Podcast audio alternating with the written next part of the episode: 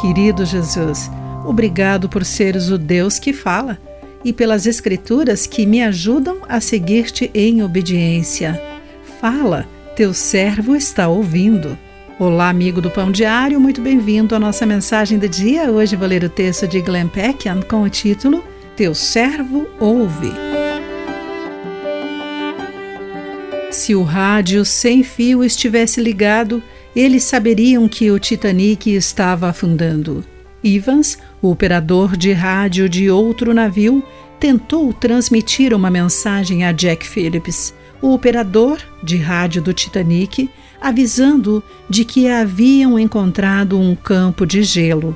Mas Philip estava ocupado transmitindo as mensagens dos passageiros e rudemente disse a Evans para ficar quieto.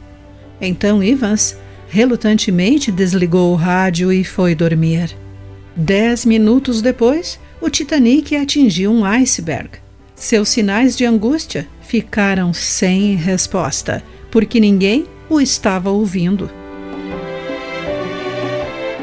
Em 1 Samuel, lemos que os sacerdotes de Israel eram corruptos e haviam perdido a visão e a audição espirituais quando a nação entrou em perigo. As mensagens do Senhor eram muito raras e visões não eram comuns.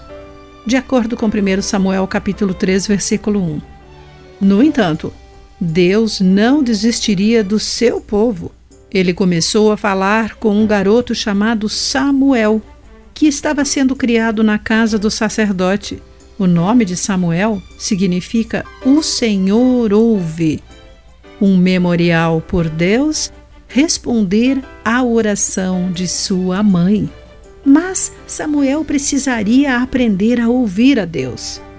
Fale, pois seu servo está ouvindo. É o servo que ouve.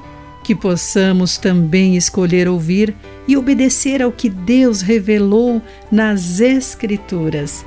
Vamos submeter nossa vida a Ele e sermos servos humildes, aqueles que têm os seus rádios ligados. Querido amigo, por que é essencial obedecer ao que Deus revelou nas Escrituras? Pense sobre isso. Aqui foi Clarice Fogaça com a mensagem do dia.